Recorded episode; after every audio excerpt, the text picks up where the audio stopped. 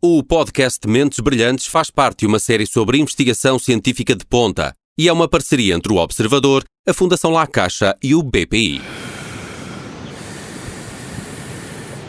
Este é o som de uma tartaruga a respirar e a deslocar-se na areia. O dia está a nascer na praia do Poilão, no arquipélago dos Bijagós, na Guiné-Bissau. É aqui que ocorre a maior colónia de tartarugas verdes da costa ocidental africana.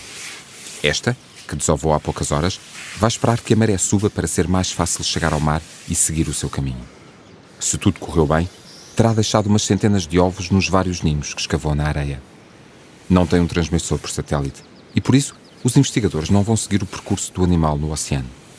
Mas não deve ser muito diferente da rota da tartaruga Oquinca, rainha na língua bijagó, ou da Minté, que significa onde vais, ou da Menei, de onde vens. São tartarugas que Rita Patrício conhece bem e segue desde 2013.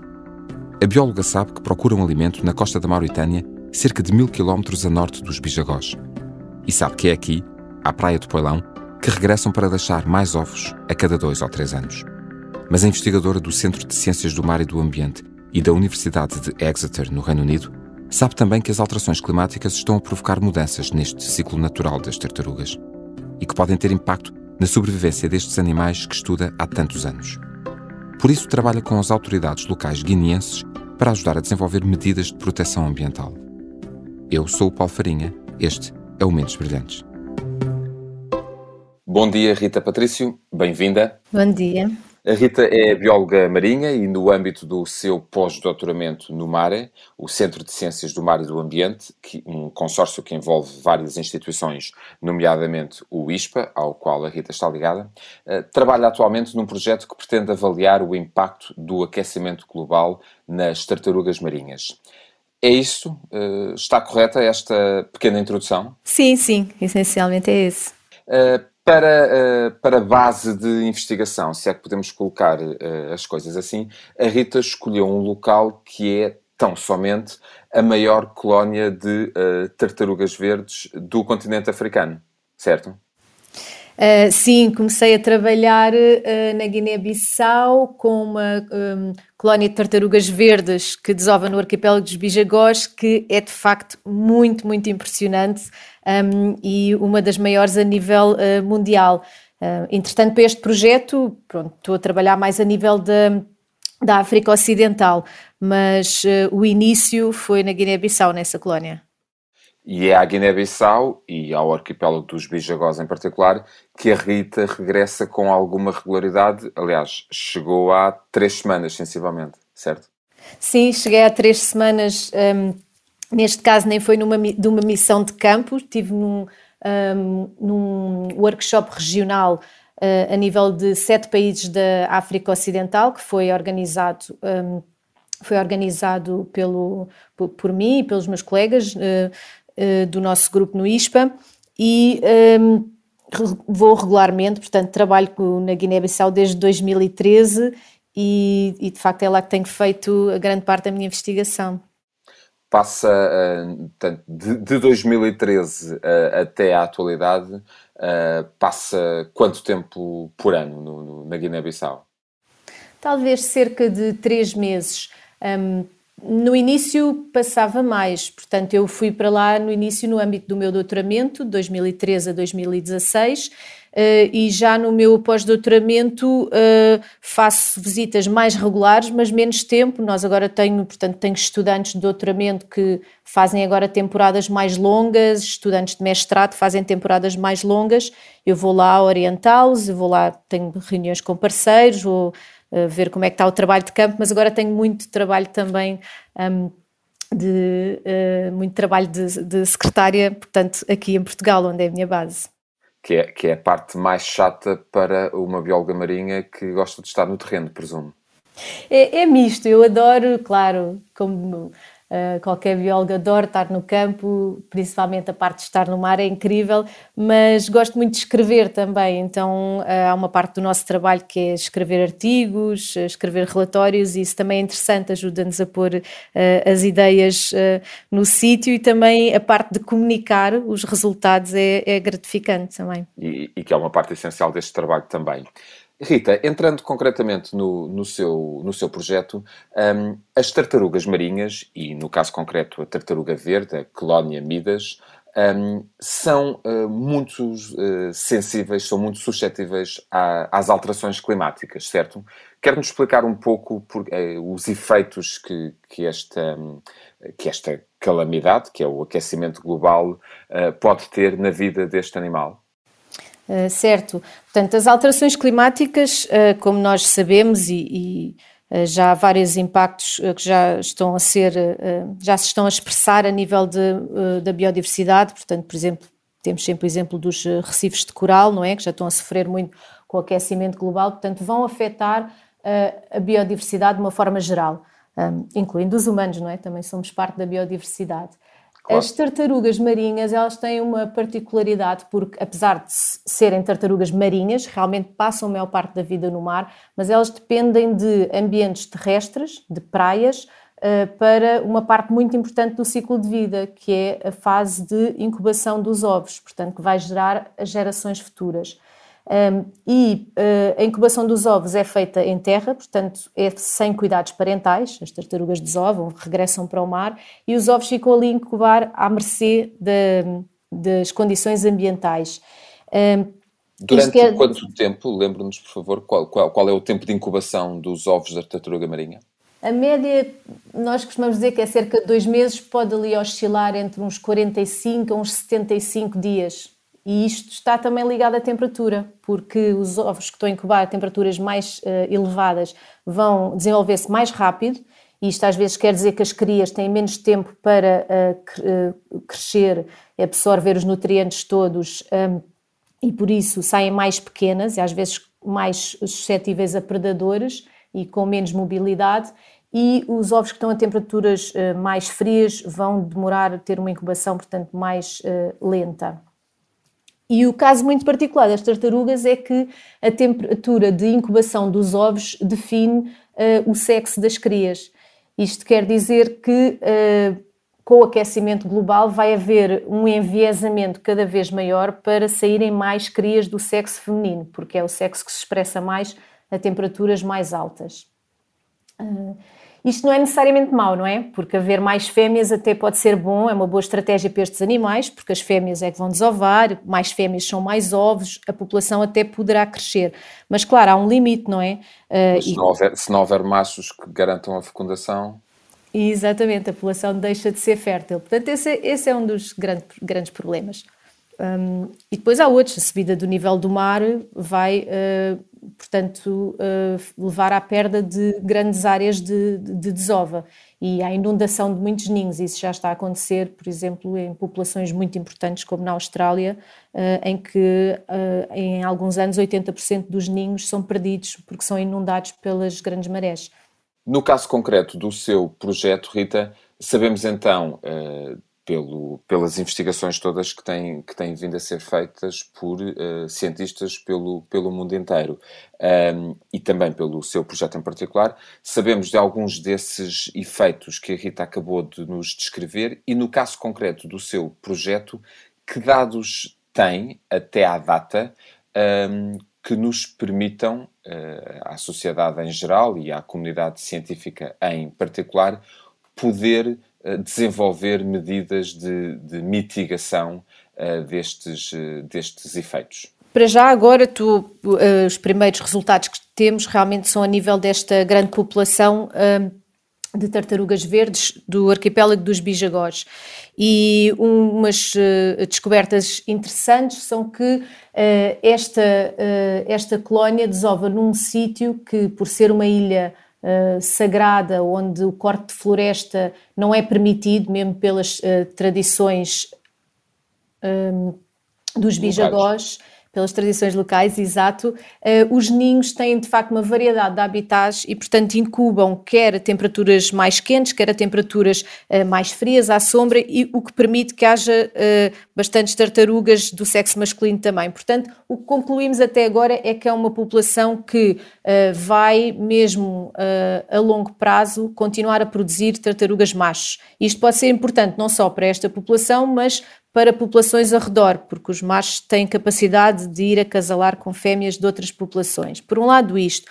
Por outro lado, eh, as alterações eh, climáticas, portanto, com o aumento da temperatura do mar e com o degelo vai haver uma subida do, do, nível do mar, não é? E vimos que sim, vai haver uma perda da área de desova, ainda assim, como é uma praia em que não há estruturas artificiais, os sedimentos devem recuar e as tartarugas ainda deverão ter sítio para desovar.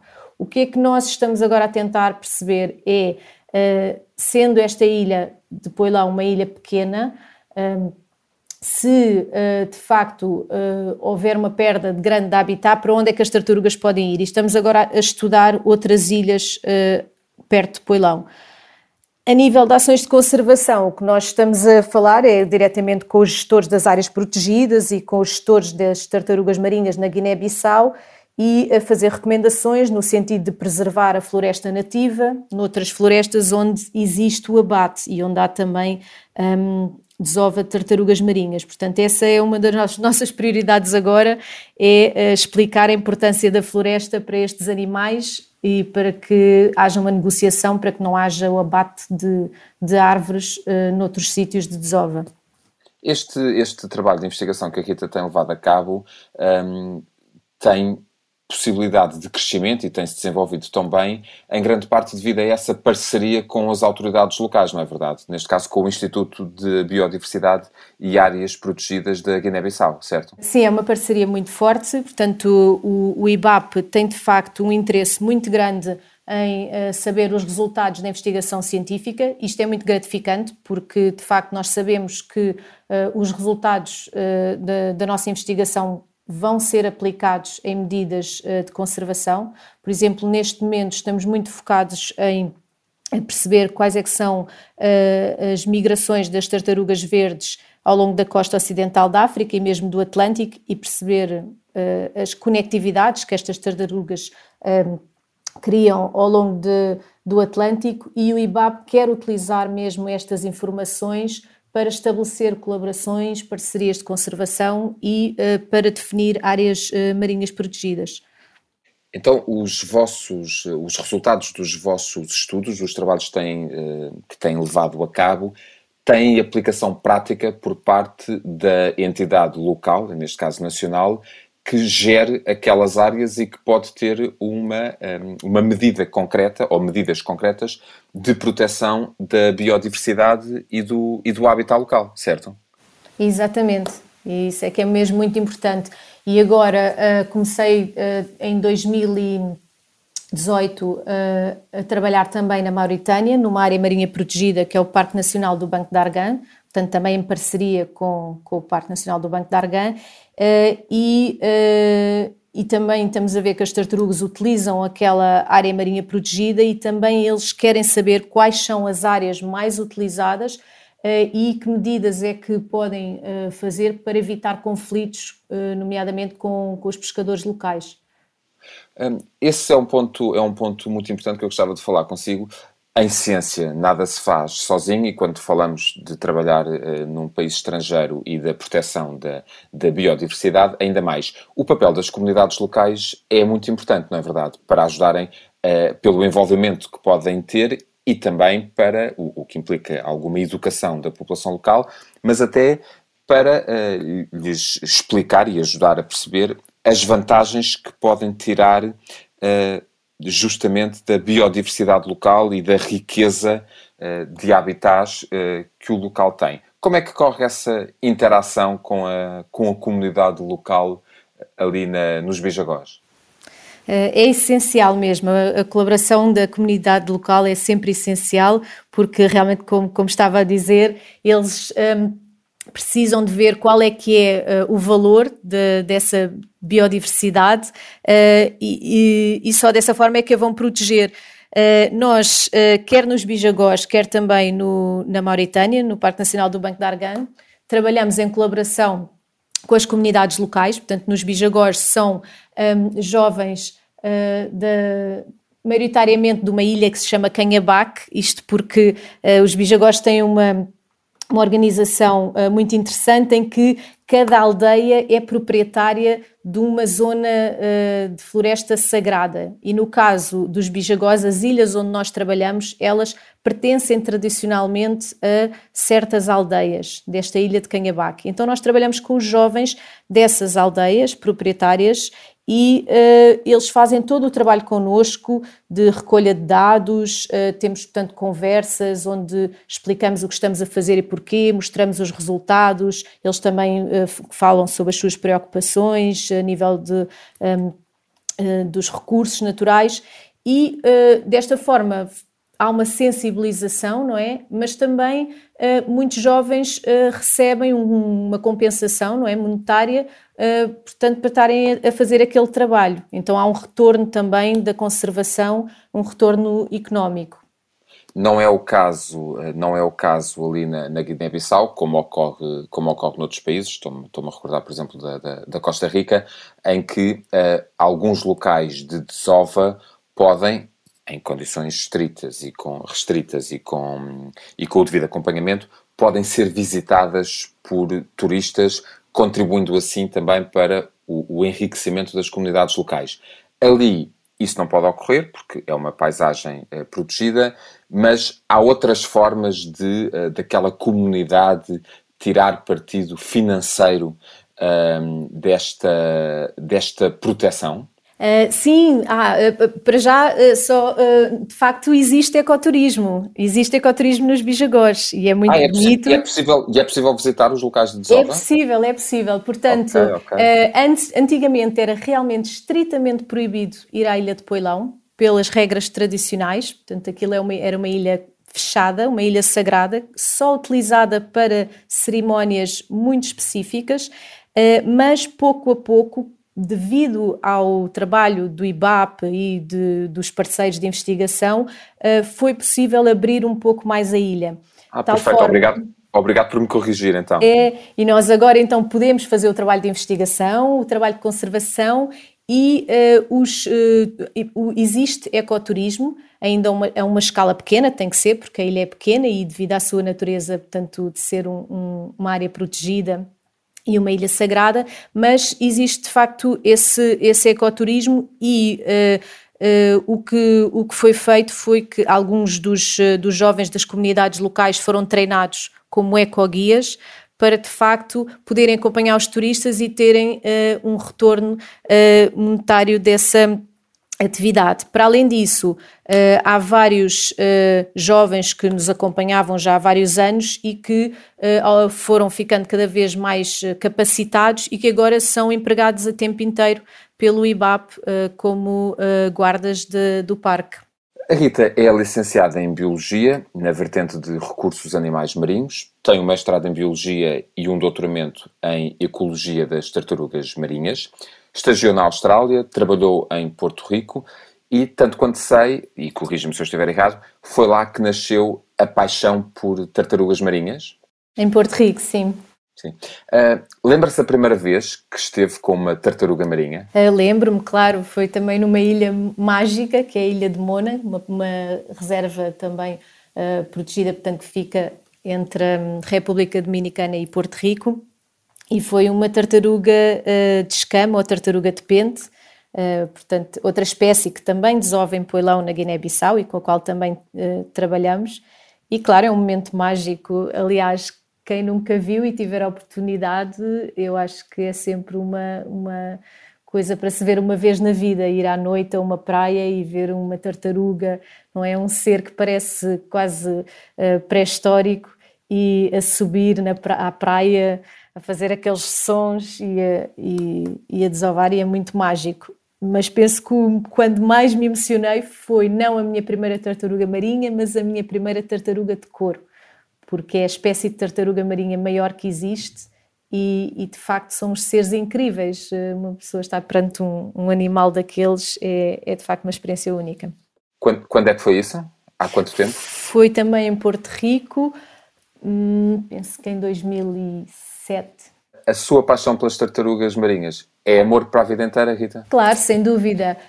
Um, para a vida inteira. Agora, não só as tartarugas marinhas, eu realmente sou apaixonada pelo meio marinho uh, e, portanto, uh, gosto, gosto de espécies grandes, é verdade, uh, portanto gosto muito de, de cetáceos, gosto de manatis, é um animal que gosto muito e que também existe no arquipélago dos bijagós, portanto talvez, talvez um dia comece a abranger assim um pouco outras espécies por enquanto está centrada nas tartarugas marinhas, eh, tem, sido esse, tem sido esse animal que tem eh, levado eh, a tantas viagens e nos últimos anos com, com o apoio da, da Fundação La Caixa eh, para, para garantir aqui eh, a continuação deste, deste trabalho. Eh, já tem as malas feitas para a próxima viagem? quase, quase. Portanto, a próxima viagem deverá ser em fevereiro uh, também para a Guiné-Bissau. E um, o objetivo desta próxima missão vai ser para uh, explorar áreas de alimentação das tartarugas verdes nos bijagós, isto porque uh, nós seguimos tartarugas com transmissores por satélite e sabemos que as tartarugas marinhas tipicamente migram da sua área de desova para a área de alimentação Uh, e descobrimos de facto que um, mais de um terço da população migra para a Mauritânia e também cerca de um terço uh, migra para o Senegal, mas uh, o outro terço fica residente no arquipélago dos Bijagós. Isto foi uma, uma surpresa para nós. Agora que mapeamos essas áreas de alimentação, vamos querer ir avaliar a qualidade do habitat, ver que se encontramos lá tartarugas também juvenis, portanto, esta missão vai ser uh, para isso. Sim. Muito bem. Rita, quero agradecer a sua disponibilidade para partilhar connosco uh, alguns resultados do seu trabalho de investigação e desejar-lhe uh, felicidades para, para a continuação do mesmo e que os dados que tem vindo a recolher e que continuará a recolher possam contribuir ainda mais para a preservação de habitats desta espécie tão, tão extraordinária. Obrigada, obrigada eu pelo convite.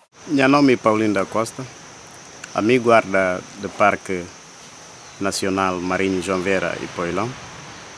Dentro de algumas semanas, quando voltar à Guiné-Bissau para prosseguir a investigação, que agora tem o apoio da Fundação La Caixa, Rita Patrício vai reencontrar Paulino da Costa. A bióloga e o guarda do Parque Nacional Marinho, João Vieira e Poilão, conhecem-se há 10 anos quando Rita aqui chegou pela primeira vez para fazer o doutoramento. Paulino é natural de Orango, uma das ilhas dos Bijagós, e, tal como muitos conterrâneos, trabalha na proteção do habitat das tartarugas verdes. É essencial envolver as comunidades locais, quer do ponto de vista ambiental, quer económico. É também o caso destes jovens, em fundo, que ganham um dinheiro extra, importante para ajudar as famílias e para prosseguirem os estudos. Estão a revolver a areia no local onde uma tartaruga fez o ninho. Procuram cascas de ovos para saber quantos eclodiram e quantas crias terão nascido. E com isso, ajudam os investigadores a avaliar o sucesso reprodutor daquela tartaruga.